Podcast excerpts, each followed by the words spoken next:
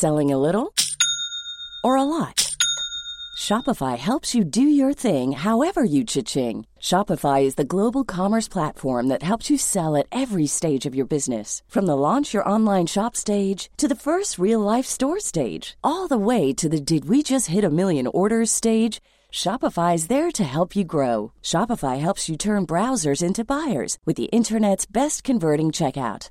36% better on average compared to other leading commerce platforms because businesses that grow grow with Shopify. Get a $1 per month trial period at shopify.com/work. shopify.com/work.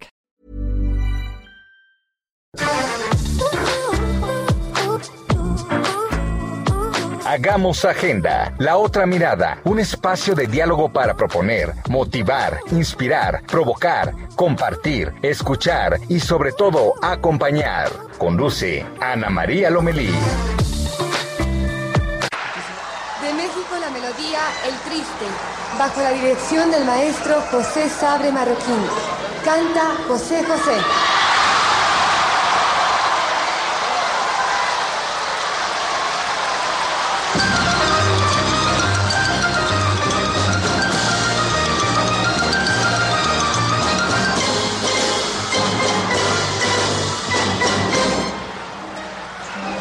Qué triste fue decirnos adiós. Cuando nos adorábamos más,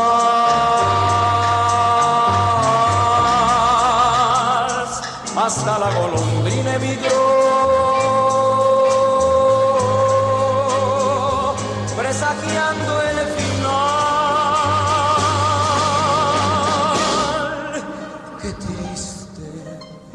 tardes, qué gusto saludarte. Bueno, buenos días en algunos lugares, buenas tardes en otros. Gracias por estar con nosotros.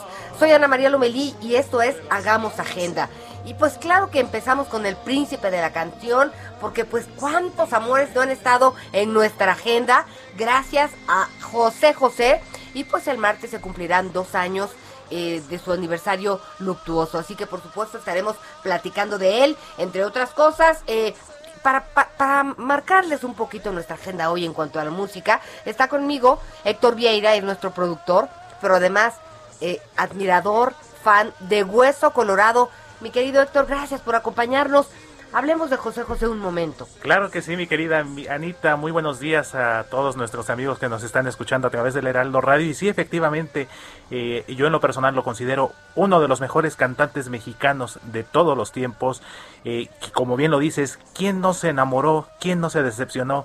Acompañado de una canción de José José, quien el próximo martes eh, 28 ya de septiembre estará cumpliendo ya dos años de que eh, se nos adelantó en el camino a causa de este cáncer de páncreas que ya lo aquejaba hace algunos años. Y precisamente estamos escuchando de fondo yo creo que es el tema que marcó definitivamente su carrera. Si bien es cierto él eh, hizo algunas eh, algunas grabaciones previas pero definitivamente el triste fue el parteaguas y el que lo encaminó hacia la consagración definitiva en aquel festival eh, internacional en aquel festival eh, de la canción latina de 1970 cuando estremeció y puso de pie al público asistente en el Teatro Ferrocarrilero de la Ciudad de México, precisamente con este tema, composición del maestro también ya fallecido Roberto Cantoral y con arreglo de Dino Ramos y que es El Triste.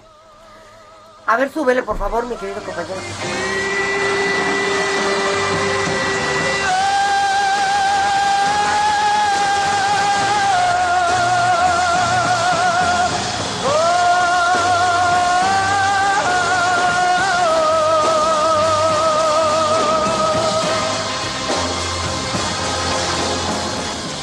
Así estaremos, así estaremos esta mañana, así que nos dará mucho gusto que haga usted agenda con nosotros. Cuídese mucho. Venía yo ahorita en el Uber, en el taxi y súper original, una forma de traer colgado un cubrebocas por si no traes, ¿no? Entonces como para como los Kleenex, así para quitarlo y también ahí en la cabecera del asiento amarrado el gel. Entonces, eh, mire, hay que hay que cuidarnos, el virus ahí sigue, todos estamos luchando pues por la reactivación económica, por salir adelante, por trabajar, pero sí, no olvidemos lo más importante, nuestra salud y la de los demás, así que hay que cuidarnos. Y fíjense que hoy estaremos hablando de de temas de salud. Un saludo cariñoso a, Julieta Santos. Hoy no se encuentra con nosotros. Además fue su cumpleaños. Un abrazo cariñoso, Yuli. Ya la próxima semana estará aquí, pero nos dejó lista su sección, su espacio que tiene que ver con la salud. y también eh, hay un decálogo para cuidar al corazón. Hay que tener mucho cuidado. El corazón manda no solo en nuestros afectos, sino en muchos aspectos que tienen que ver con la salud. También en nuestro espacio dedicado a la discapacidad hablaremos de cómo dirigirnos correctamente, con respeto y, ¿por qué no, amorosamente a las personas con discapacidad. Todavía escucho en muchos lugares, en muchos medios de comunicación, que nos referimos a estas personas como discapacitados. Es importante tener claro eh, y, ser muy sensibles en este aspecto y sabe que ayuda muchísimo ponerse en los zapatos de otro. Estaremos platicando de eso también. Irving Pineda, por supuesto, estará en la agenda de la semana. Vienen muchos, muchos temas importantes y bueno, yo quiero platicarles que hoy se conmemora el día, el día pues el Día Mundial del Trasplante de Órganos. Y es muy importante porque es el Día Nacional de la Donación de Trasplante de Órganos y Tejidos de México. Así que yo le voy a, pedir que hay muchos temas en, en relación a este aspecto. La vida cambia en un segundo, en un segundo. Y le pregunto, ¿ha platicado usted con su familia de la posibilidad de que Dios no lo quiera? pase algo, no, Dios no lo quiera, pero toda, pero hay muchas cosas que se nos adelantan que no podemos controlarlas y nos llegan. Es importante porque una persona joven, si pierde la vida y dona sus órganos, puede salvar la vida de siete personas. Entonces son temas que hay que platicar en la mesa, que hay que platicar sin presión, porque luego con las carreras y con la tragedia encima es muy complicado, es muy difícil tomar esas decisiones. Así que es un tema que queremos dejarle aquí sobre la mesa. Hay una lista de trasplantes en México enorme. Eh, en algunos casos tardan hasta siete años en conseguir un trasplante y son muchas las personas que mueren esperando esta oportunidad. Así que vale la pena estar conscientes. México no es un país de donadores en este sentido, hablando de órganos y de tejidos y de sangre. Hay otros países como, como España que es una obligación que es automático. Dios no lo quiera, te mueres y pum. Si te sirve el pulmón, va para quien lo necesita automáticamente. Ok, no lleguemos a eso, pero sí platiquémoslo, sí tengámoslo claro y por supuesto, este es parte de la educación en casa es parte de la educación en casa. También estaremos platicando con Irving Pineda de la agenda de la semana. Querido Irving, ¿cómo estás? Buenas tardes. ¿Cómo estás, Anita? Qué gusto escucharte. Buen domingo. Fíjate que hay muchísima información eh, durante esta semana y sobre todo información utilitaria para eh, tener la mira puesta, Anita, porque y sobre todo a los capitalinos. Y vamos a arrancar con lo que pues será noticia hoy. A partir de las 10 de la noche dejará de dar servicio la ruta sur del Metrobús este que va de Buenavista a San Lázaro hasta el día, hasta las 2 de la tarde del día 28 de septiembre. Hay que tomarlo ahí con cuidado esta información. También mañana lunes eh, a las 8 de la noche, más o menos 8, 8 y media, eh, se conmemora la entrada del ejército trigarante a Ciudad de México. Habrá una representación en la plancha del Zócalo de Ciudad de México. En Jalisco se suspenderá eh, la vacunación, esto por labores de logística. Ya para el martes 28, atención, del 28 al 2 de octubre, los jóvenes de 19 a 28 años se pueden vacunar en las alcaldías de Álvaro Obregón, Coyacán, Azcapotzalco e Iztapalapa y los que están en el tercer piso en las alcaldías Cuauhtémoc, Milpalte y Magdalena.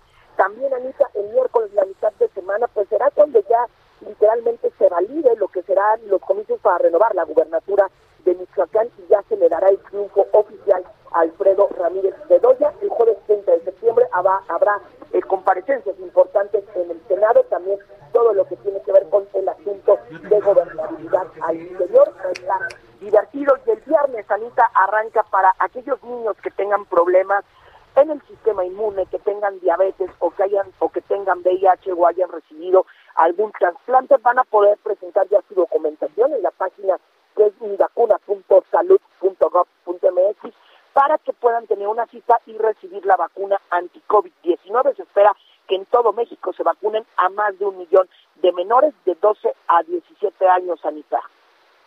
Oye, esa es una una gran noticia, ¿no? Bendito Buena Dios, noticia. muy, muy buena noticia. Y, y, y, y, pues estábamos esperando todos, sobre todo los padres de familia, así que me parece muy importante que se empiece a, a vacunar a estas y a estos niños, niñas y niños, y primero Dios avanzar en la vacunación de los más jóvenes y de los más pequeñitos. Así que muchísimas gracias, Irving. Oye, y te faltó el martes la ceremonia del perdón eh, y pues De los de yaquis. los yaquis. De En los Vican. yaquis. Así es, en Vican, Vican, en Sonora. Sonora.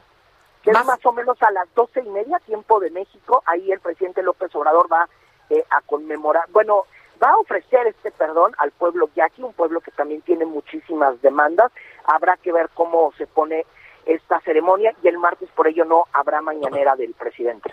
Fíjate, Irving, que amigas y amigos que estuvimos por allá hace como tres semanas, justo fuimos a, a conocer a los yaquis. No a preguntar a ver quiénes son los yaquis, porque a diferencia de otros pueblos, de, de los mayas, de los tarahumaras, pues que son, que han sido, ¿mandé? Sí, te escucho. Gracias. A diferencia de ellos que han sido como que más visibles entre las pirámides, entre los que corren, entre muchas cosas, fíjate que los yaquis no han sido así. Ellos son mucho más reservados en todo, en todo lo que tiene que ver con su cosmovisión y con el folclore, que a veces es con lo que pues se identifica a muchos pueblos, malamente porque pues hay muchas otras cosas primero, y a ellos no les gusta que los identifiquen solamente por un penacho, solamente por ser voladores de, Papla- de Papantla. Hay muchas otras cosas de fondo que ellos quisieran dar a conocer y por lo cual quisieran ser eh, conocidos, valga la redundancia. Pero fíjate que pues son ocho pueblos eh, y la cosmovisión del pueblo yaqui tiene que ver, en pocas palabras, con la naturaleza, con la vida. Ellos dicen, nosotros hablamos por los ríos, por los cerros, por los montes, por los animales, por los que no tienen voz. Y defendemos a los que sí hablan, nuestros hermanos. Esa es parte de su, de su filosofía. Y fíjate que eh, la petición de perdón se da porque a pesar de haber sido como muchos otros pueblos originarios, eh, responsables de luchar para construir la nación que hoy conocemos como México, pues han sido ninguneados por, por décadas, por, por siglos. En el porfiriato para para resumir esta historia de terror, porque ha sido una historia terrible, pues los, los, los capturaban y los mandaban al, a Yucatán para que trabajaban como, para que trabajaran en las haciendas como esclavos. O sea, su propio país los hizo extranjeros en su propia tierra. Y además, después viene Lázaro Cárdenas, a través de decretos, dice, estas son tierras yaquis y este es el río yaqui, y pues has de creer que se les ingeniaron los, de una manera o de otra los gobiernos que subsecuentes y, y le cerraron la llave del canal que a ellos les nutría el río. Entonces, el río Yaqui, donde ellos viven en el Valle del Yaqui, se secó. Y eh, un ecocidio verdaderamente tremendo. Y bueno, entre los pueblos originales, originarios resistentes, los yaquis son únicos. Y bueno, platicamos con ellos. Hoy en la noche les presentamos un, un programa especial de la nación yaqui, una nación orgullosa, trabajadora y, y como pocas resiliente. Así que, pues querido, ¿te vas a ir a Sonora? Estoy valorando porque encontrar un boleto de avión para llegar a esta zona hay que tomar un vuelo a Ciudad de Obregón. Entonces está, eh, hay solamente un vuelo, está un poco complicado llegar, pero estamos haciendo el intento. Y fíjate, Anita, que también lo que bien dices de los yaquis, hay muchísimo, Anita, muchísimo, eh, pues hay muchísima falta de servicios indispensables en las comunidades de los yaquis. Me parece que sí, el perdón está muy bien, pero también habrá que, planes va a tener el gobierno estatal, si este que comanda Alfonso Durazo y la presidencia de la República, para apoyar, porque cuando uno va, pues hacen falta los servicios más básicos todavía en las comunidades yaquis, donde además hace un calorón impresionante. Tienes toda la razón. Fíjate que la petición de perdón se va a dar por el genocidio y la masacre durante el porfiriato. Pero ya desde el 2019 se ha estado trabajando en el plan de justicia yaqui, que tiene que ver de entrada, pues con que les, re- les respeten su territorio y su agua, el río. Ya se ha estado trabajando y se han estado recuperando tierras que de repente, eh, pues, llegaron... eh, pues los hacendados muy, muy poderosos y los gobiernos amigos de estas personas y los despojaron. Entonces se está haciendo un trabajo en este sentido. Ya se creó eh, un acuerdo para el canal de riego 18 para que pues ellos administren y reciban su agua y por supuesto se está haciendo un trabajo importante porque tienen que tener drenaje, como bien dices, no tienen los servicios, después de tantos años de lucha no tienen los servicios elementales. no, no, no, no, no, no hay nada y son 50 grados de calor Ahí estuvimos, este, y, terrible, caminando por el río seco, de verdad, conozcas o no conozcas, te dan ganas de ponerte a llorar, de que no puedes creer cómo decisiones mal tomadas fueron capaces de, de, de hacer un ecocidio, por supuesto matando el río, matando los ahuehuetes y todo lo que la, toda la fauna que por ahí andaba. Será un evento interesante siempre y cuando, como tú bien dices, el plan de justicia yaqui se lleve a cabo y se cumplan con estas demandas históricas y puedan ellos tener acceso a la seguridad, a la salud, a la educación y a una mejor calidad de vida, querido. Claro que sí, Anita. Oye, también hay que estar pendientes. Hoy domingo se pronostican lluvias intensas en Oaxaca y en Guerrero estamos atentos porque ya ven que aquí llueve en estos estados y siempre pasa algo. Así que a mantener, a mantener la precaución. Estaremos muy pendientes y también de tus redes sociales. ¿Cuáles son, querido?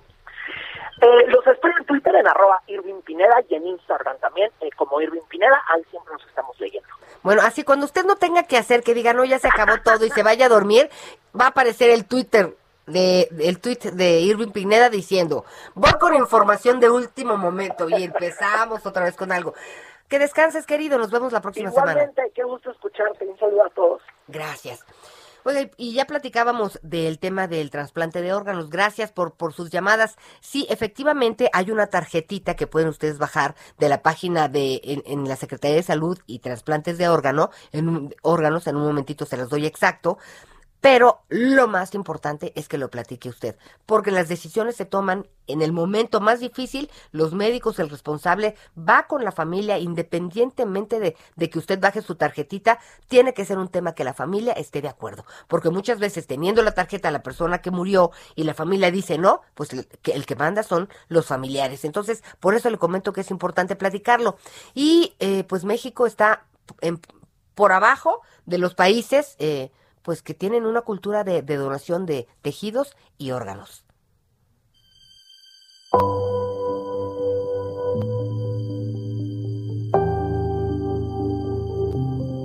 Este domingo 26 de septiembre se conmemora el Día Nacional de la Donación y Trasplante de Órganos y Tejidos en México, que tiene por objetivo hacer conciencia sobre la importancia de la donación para elevar la esperanza de vida de aquellas personas que requieren de un órgano para sobrevivir. Sin embargo, recientes estudios han revelado que nuestro país es de los que presentan un menor porcentaje de donación con respecto a otras naciones de América Latina, lo que fue confirmado por el secretario de Salud Jorge Alcocer, quien reveló que en nuestro país solo uno de cada cinco pacientes en espera logra recibir un trasplante, principalmente de donante vivo, un familiar o un conocido compatible.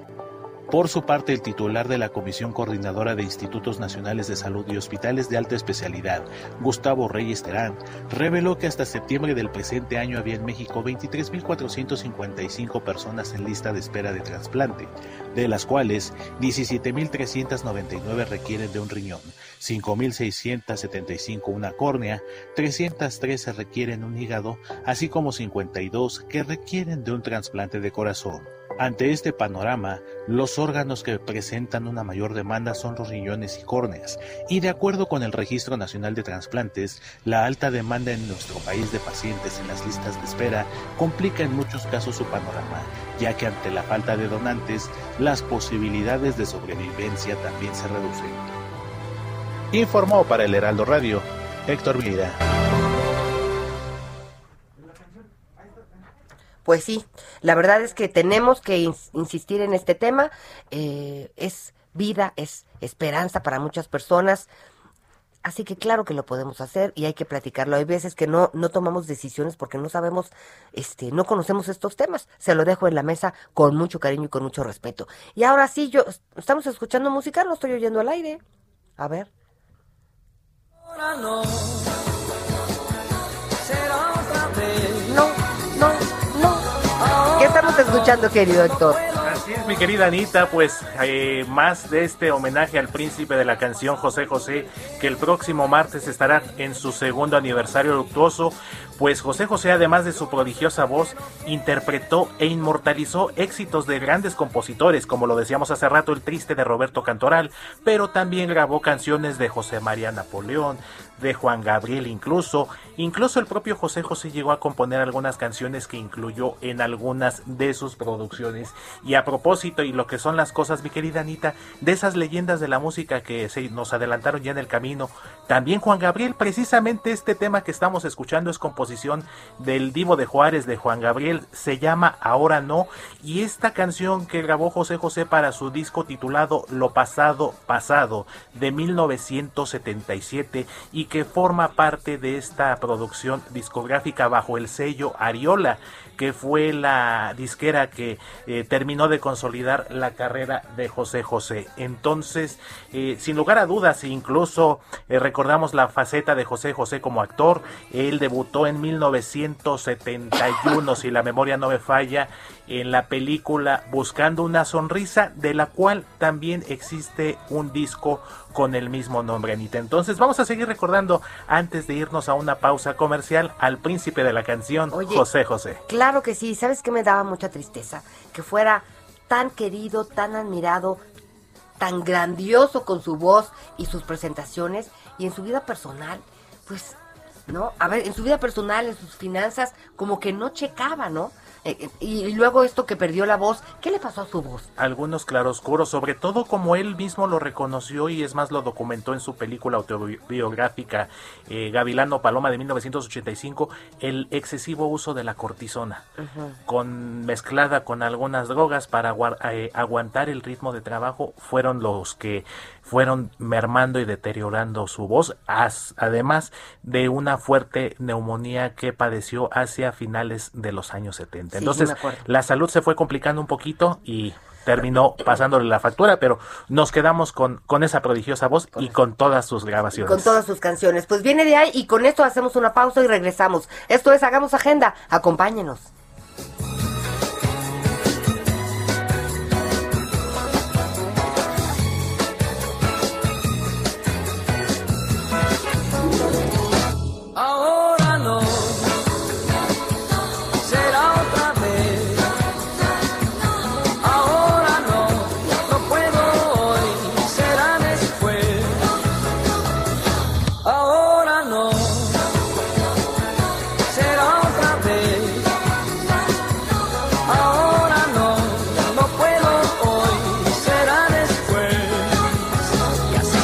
Pasado todo el tiempo desde que te conocí.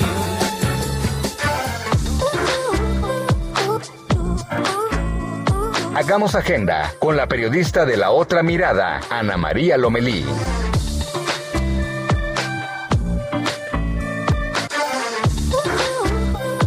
Los temas que nos ocupan y preocupan con las historias que merecen ser contadas. Hagamos agenda con Ana María Lomelí.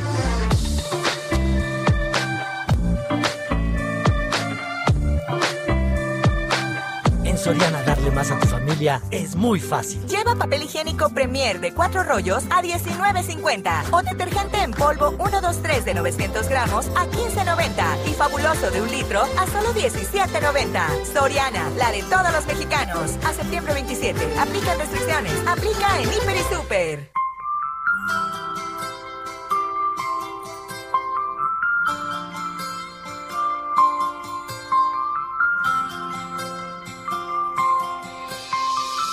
Besabas como nadie se lo imagina, igual que una mar en calma, igual que un golpe de mar. Y siempre te quedabas a ver el alba y hacer tú mi medicina para olvidar. Ya sé que me avisabas hacía tiempo. Amor, ten mucho cuidado. Pues sí, fíjense que hemos recibido, gracias por todos sus comentarios, por todas sus llamadas, y, y, y aquí un poquito eh, checando los temas que más, más nos han comentado ustedes que, que les gustan, pues está de entrada, la nave del olvido, el triste, el príncipe, Gavilano Paloma, Amar y Querer, Volcán, Lo pasado pasado, Almohada.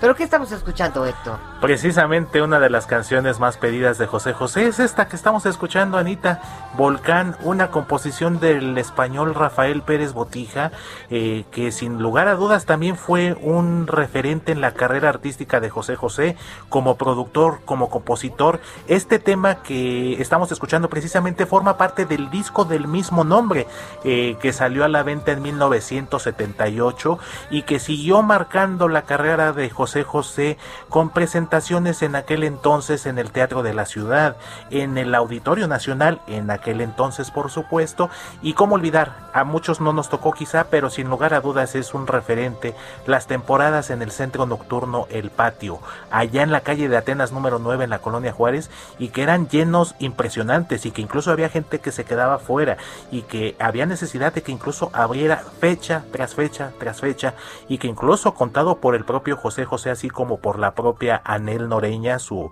su segunda esposa, y para muchos el gran amor de la vida de José José, eh, eran temporadas de meses en las que no podía parar porque la gente quería verlo. Pues así estaremos aquí, cada que tengamos oportunidad le vamos a dar un piquito, ¿no? Porque debíamos de haber hecho un especial, Todas las llamadas tienen que ver básicamente hoy con José José. Pero no podemos perder de, vista, Héctor, amigas y amigos, que eh, todo jala si tenemos una buena salud. Por eso es que tenemos un espacio dedicado a salud es poder. Yuli Santos hoy nos va a platicar de que pues las enfermedades del corazón son la primera causa de muerte en nuestro país. Adelante, por favor, Yuli. Pues nos da mucho gusto este día recibir aquí en Hagamos Agenda a la doctora Julieta de la Luz. Ella es cardióloga y bueno, ¿por qué? Pues ya les dijimos, justamente el próximo miércoles es el Día Mundial del Corazón. Sin duda, no sé si el más, pero yo creo que sí es el órgano más importante de nuestro cuerpo. Sin él, nada es posible. Sin su salud, nada es posible. Doctora Julieta de la Luz, por cierto, Tocaya, muchas gracias por estar con nosotros. Muy buenos días. Hola, muy buenos días, Julieta. ¿Cómo te va? Eh, para mí es un gusto el poder estar aquí para hablar de algo sumamente importante, como tú dices, la conmemoración del Día Mundial del Corazón, que lo vamos a tener ya en unos días, el 29 de septiembre. Muchísimas gracias por, por, la invitación. Así es, doctora. Tengo entendido que justamente las enfermedades del corazón es la primera causa de muerte entre los mexicanos. ¿Es así? Fíjate que sí, o sea, es la primera causa de muerte en México, pero también en el mundo. O sea, a nivel global eh, es la primera causa de mortalidad. Desde hace mucho tiempo han venido como que disputándose el primero y segundo lugar entre diabetes y enfermedades del corazón. Pero ahora, por ejemplo, surge una situación muy importante. Como tú sabes, estamos en la época de pandemia, estamos en COVID, y la, la gente a veces tiene un concepto en relación a la mortalidad por la parte de COVID. Oímos, oímos diariamente noticias que dicen tantas muertes por COVID y de pronto la gente podría pensar que es la primera causa en México, pero no, a pesar de la pandemia, las enfermedades cardiovasculares siguen siendo la primera causa de mortalidad. De hecho, por ejemplo, hablando de enfermedades del corazón, cada dos minutos hay un infarto. O sea, imagínate que ahorita en lo que llevamos de la entrevista al menos una persona ha sufrido ya un evento cardiovascular. Entonces, realmente las, las enfermedades cardiovasculares debemos de tenerlas siempre en mente. ¿Para qué? Para tratar precisamente de disminuir las complicaciones, de disminuir muerte y de tratarlas adecuadamente. Doctora, pues esto que nos dice me sorprende sobremanera. Y bueno, más que alertarnos, hay que ocuparnos un poquito de nuestro corazón. Y justamente en el marco de este Día del Corazón, bueno, pues hay un decálogo que pareciera complicadísimo cuidar nuestro corazón, pero si siguiéramos este decálogo, que yo ya lo leí y lo veo fácil, doctora, platíquenos un poquito como estos 10 pasos a seguir para cuidar, para prevenir antes de que nos vaya a dar uno de estos infartos que nos está contando usted o alguna enfermedad del corazón diferente, ¿no? Sí, claro, con, mucho gusto, con mucho gusto, porque la verdad es que 10 pasos muy sencillos, muy, muy aterrizados, sobre todo para que tengamos salud y para que no solamente eh, tengamos salud nosotros, sino también ayudemos y colaboremos a que todo nuestro entorno tenga salud, ¿no? Entonces, creo que, creo que aquí el, decálogo, el decálogo es muy pertinente y lo la primera parte es ser prevenido. ¿Y a, qué se refiere con ser prevenido? A obtener diagnósticos oportunos de enfermedades. Creo que muchas veces abusamos nosotros de, sentirnos bien o, yo he escuchado gente que dice, no, no voy al doctor porque me vaya a encontrar alguna enfermedad. Creo que aquí hay que prevenir las enfermedades más que esperar a que ya lo tengamos, ¿no? Por un lado, haciendo cosas saludables.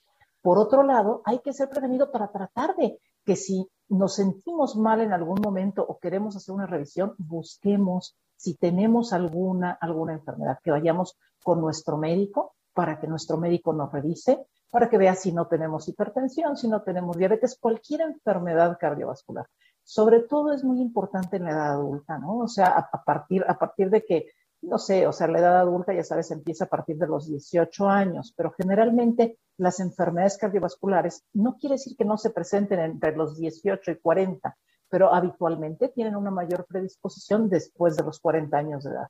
Entonces, cuando tenemos esa edad, hay que ir al médico para ver que todo funcione bien. Entonces, a eso se refiere el ser prevenido. Por otro lado, hay, un, segundo, un segundo paso dentro de este decálogo que dice hay que ser conscientes, ¿no? Entonces, hay, hay que ser conscientes en nuestros niveles, en nuestros niveles de, de control de las enfermedades. O sea, si yo tengo hipertensión, debo de ser consciente de que la tengo para poder tratarme, no para decir, ay, no, mejor ahorita no quiero saber que tengo hipertensión, al contrario, tengo hipertensión, voy a tratarla, voy a controlarme, ¿para qué? Para tener una adecuada calidad de vida y poder hacer mi vida normal, tal cual siempre lo hago, ¿no? Y, es, y, y, el ser consciente, bueno, pues ahí viene el tercer paso, lo que nos aporta ese ser consciente, ¿no? Es correcto. O sea, fíjate, el, tercer paso de ser consciente es empoderarse. Es nosotros empoderarnos de nuestra enfermedad. ¿Para qué? Para que con esa conciencia nosotros decir, ah, bueno, pues entonces me tengo que, con el diagnóstico, me tengo que tomar mi medicina. Pero no solamente es tomar mi medicina, porque muchas veces ah, nosotros los médicos llamamos algo la inercia, la inercia clínica o la inercia médica en donde de, pronto ves a un paciente que dice, fíjate que a mí me, diagnosticaron una enfermedad cardiovascular hace 20 años y desde hace 20 años sigo con mi misma medicina y mi misma dosis. Soy muy disciplinado.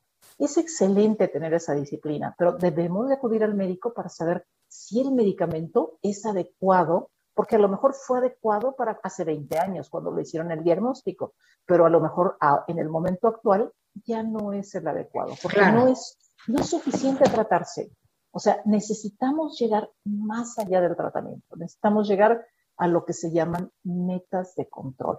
Y ahora en esta pandemia, doctora, pues hay enfermedades que las dejamos a un lado o cositas que dijimos, bueno, pues cuando acabe la pandemia regresaré, ¿no? Entonces, bueno, pues hay opciones también para poder seguir con nuestros tratamientos y nuestras condiciones normales de vida, ¿no? De ir al médico, no solamente por COVID. Por supuesto, o sea, yo creo que hay muchas opciones, hay muchas opciones. Por un lado decía el empoderarse y llegar, o sea, tratarse, controlarse, llegando al nivel objetivo. Pero estas alternativas que tú mencionas ahora fueron muy importantes, o sea, la mayoría de los médicos eh, tuvimos que hacer, hacer un cambio, un cambio en las estrategias de, de, de, atención con los, con los pacientes, ¿no? O sea, tú sabes que existen muchas formas ahora digitales para tratar de tener la comunicación con los médicos. Entonces, la parte, la parte del WhatsApp, la parte de algunas herramientas digitales que permiten precisamente que el médico ayude y colabore a distancia a poder tener un mejor control de las enfermedades. Ese sería nuestro cuarto. Es correcto, mira, es digitalízate, o sea, tratar de, de aprovechar toda la tecnología digital para controlar nuestras enfermedades cardiovasculares. Obviamente, dentro de esto hay algunas limitaciones, ¿no? Sabemos que por más que quieras tú revisar a un paciente a través de un, medio digital, nunca será lo mismo que explorar al paciente. Entonces, como médico, hay ocasiones en que dices, hasta aquí puedo yo llegar desde el punto de vista digital. Tiene tal sintomatología creo yo que tiene tal diagnóstico, no puedo hacer un diagnóstico a la distancia y tendrá que acudir hacia un hospital. Es súper importante que, que, el paciente, independientemente de lo que estamos viviendo ahora de la pandemia, controle sus enfermedades. Pues parece complicado, pero está, si lo hacemos está fácil, entonces pongámoslo para que la gente lo pueda consultar, lo pueda ver, lo pueda guardar y compartir. Es muy importante esto que usted nos está diciendo y sobre todo que sin salud y sin salud de nuestro corazón, más allá de un corazón roto, la verdad es que no podremos hacer nada si no tenemos un, un, un corazón saludable, ¿no? Así es. O sea, yo te, yo te agradezco el que lo podamos compartir, va a ser excelente, porque lo que necesitamos aquí es sumar, sumar por la salud cardiovascular. ¿no? Yo creo que aquí es, es una invitación a que todos pensemos que necesitamos tanto eh, personalmente como hacia nuestra, nuestra comunidad tener salud cardiovascular. Y qué mejor que en este día, con esta celebración de la próxima semana, del Día Mundial del Corazón. Sin duda alguna, doctora Julieta de la Luz, cardióloga, Muchísimas gracias por estar aquí en Hagamos Agenda, por darnos estas recomendaciones y bueno, pues feliz Día del Corazón. Muchísimas gracias a ti, un placer siempre poder estar contigo y con tu audiencia. Bueno, muchísimas gracias, gracias Julie. Y fíjense que, bueno, pues el turismo es muy importante para México, pues por la generación de empleos, de divisas y su contribución al Producto Interno Bruto. Y por esa razón queremos platicar con el secretario de Turismo, Miguel Torruco. Estamos tocando la puerta para que nos diga qué está pasando en este sector. Lo hemos visto muy activo y pues quisiéramos saber cuál es la estrategia. ¿Cómo está, Miguel? buena tarde. ¿Qué tal, Ana María? saludarte. Pues ahora sí que aquí nosotros tocamos tu puerta. Anduviste en Los Ángeles esta semana con una estrategia para impulsar el turismo. Así es, se dio inicio ya al programa Operación Puertas. fue muy exitoso este programa que pusimos en marcha cuando fui secretario de Turismo de la Ciudad de México. Es ir a dar tiros de precisión y abrimos en Los Ángeles porque es pues prácticamente la ciudad más poblada de mexicanos después de la Ciudad de México y lleva dos objetivos este programa. Eh, tener, haber tenido una reunión de trabajo con los tour operadores de todo California, primer estado emisor hacia México. Estuvieron más de 30 tour operadores. Eh, nos acompañaron secretarios de turismo de algunos estados de México, también algunos receptivos mexicanos, eh, operadores receptivos, y siempre vamos de la mano con los directivos del área de comercialización de líneas aéreas. En esta ocasión nos acompañaron de Aeroméxico, de Vivo Aerobús y de Volaris.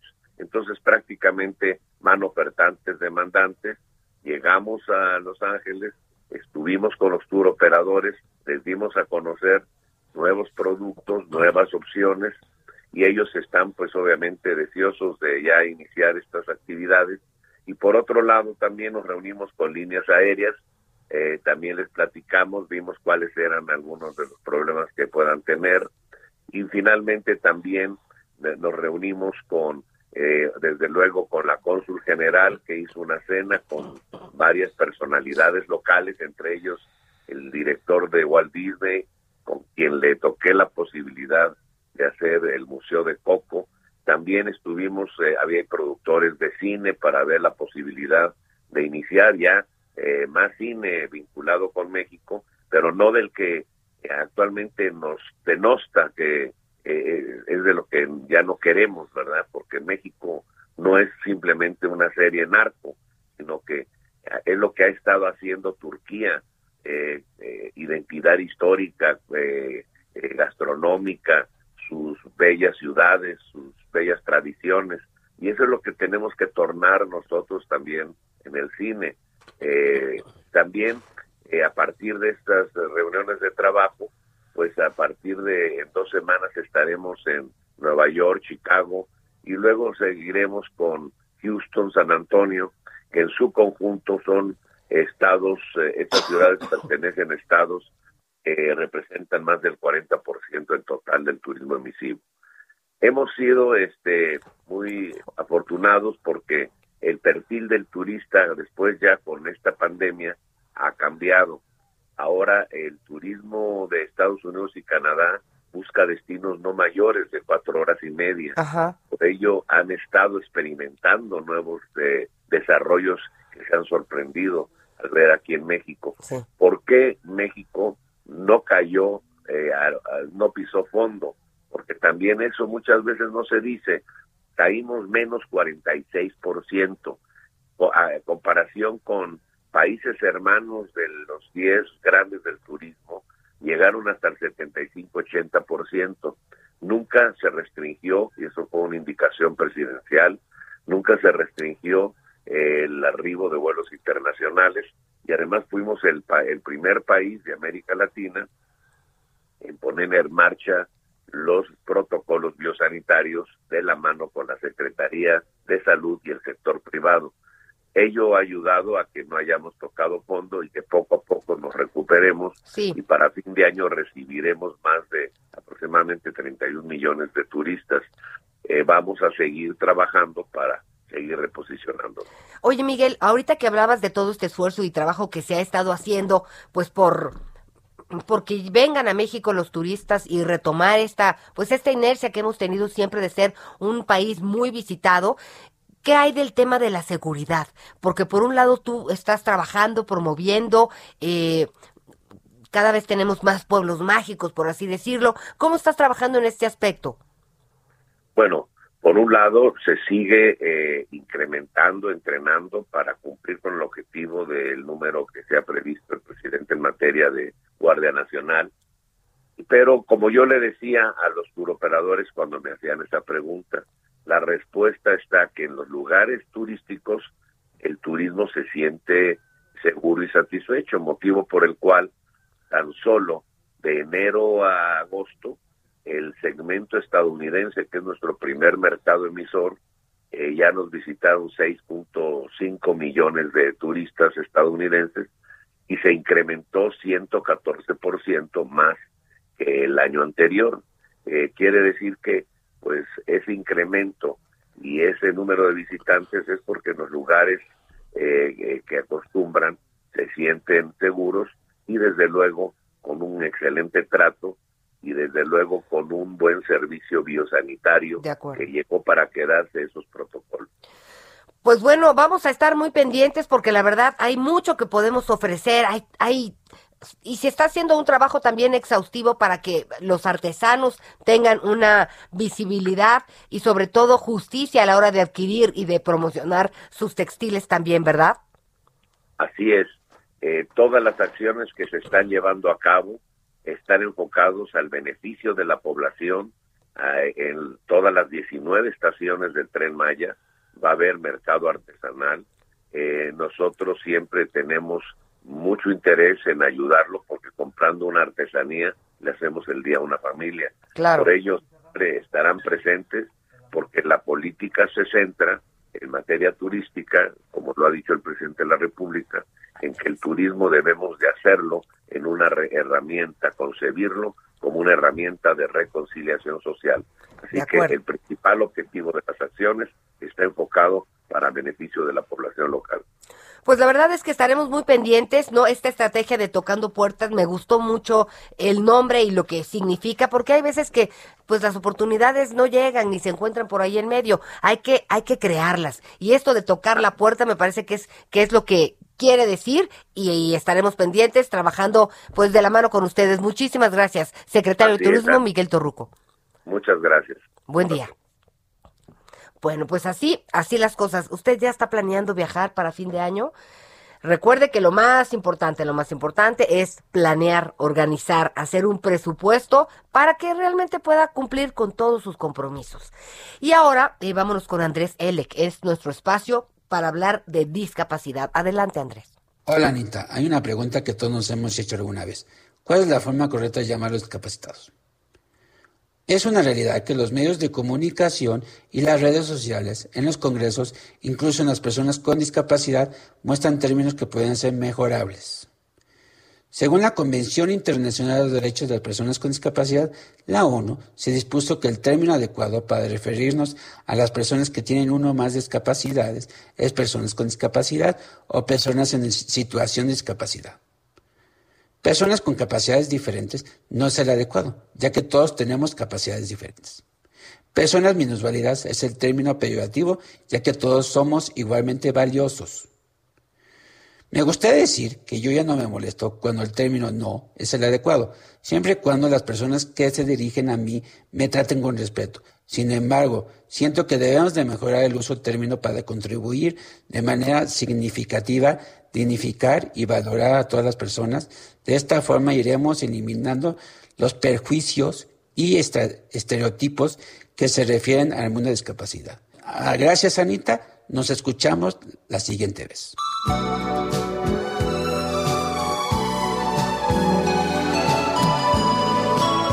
Gracias, gracias a Andrés Elec y eh, pues nos vamos a despedir. ¿Con qué nos despedimos, Héctor? Sin lugar a dudas, mi querida Anita, hablar de José José es hablar de no solo de una extraordinaria voz, es de sentimiento, es de recuerdos. ¿Quién de nosotros no tiene algún recuerdo eh, con una canción de José José? Y precisamente eh, lo que estamos escuchando es este tema, composición también, un dueto español. Sin lugar a dudas, México-España hicieron una dupla extraordinaria artísticamente hablando artistas como Rocío Durcal, como Camilo VI, que triunfaron en México. Y José José no fue la excepción, trabajando de la mano con talentos españoles, como bien lo decíamos anteriormente, Rafael Pérez Botija y en este caso con la dupla de Manuel Alejandro y Ana Magdalena, los compositores españoles, quienes dieron forma a esta canción eh, titulada El amor acaba y que forma parte del disco Secretos que salió a la venta en 1983 y que es hasta el momento el disco, la producción más vendida y más exitosa en toda la carrera de José José, porque prácticamente los 10 temas que conforman este álbum, todos fueron sencillos y todos se colocaron en los primeros lugares en las listas de popularidad, allá en 1983, año en el que salió este disco Secretos y del que se desprende este tema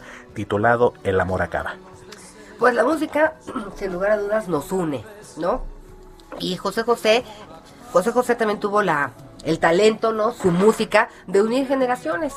Eh, yo no supe en qué momento entró a mi vida José José, porque mi mamá lo oía. recuerdo a mi mamá haciendo el quehacer, eh, cantando a todo pulmón las canciones de José José, y pues de ahí, ¿no? Y mis hijos, total, que es, eh, es nuestro José José de hoy y de siempre, dos años de que pues no está con nosotros, lo extrañamos, pero su música vivirá por, siempre. Y de esta forma llegamos al final de Hagamos Agenda. Gracias por habernos acompañado. Que tenga una estupenda semana. Cuídese mucho. Nos vemos la próxima semana. Soy Ana María Lomelí. Gracias.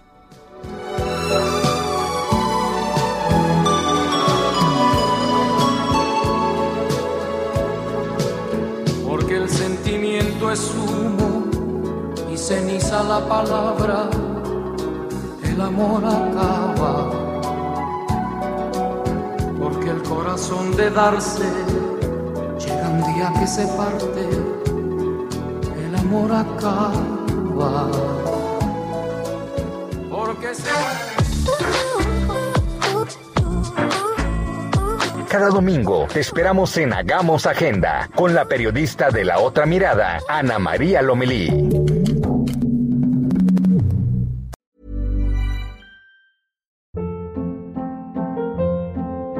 Hold up. What was that? Boring. No flavor. That was as bad as those leftovers you ate all week. Kiki Palmer here, and it's time to say hello to something fresh and guilt-free. Hello Fresh. Jazz up dinner with pecan-crusted chicken or garlic butter shrimp scampi. Now that's music to my mouth. Hello Fresh. Let's get this dinner party started. Discover all the delicious possibilities at hellofresh.com.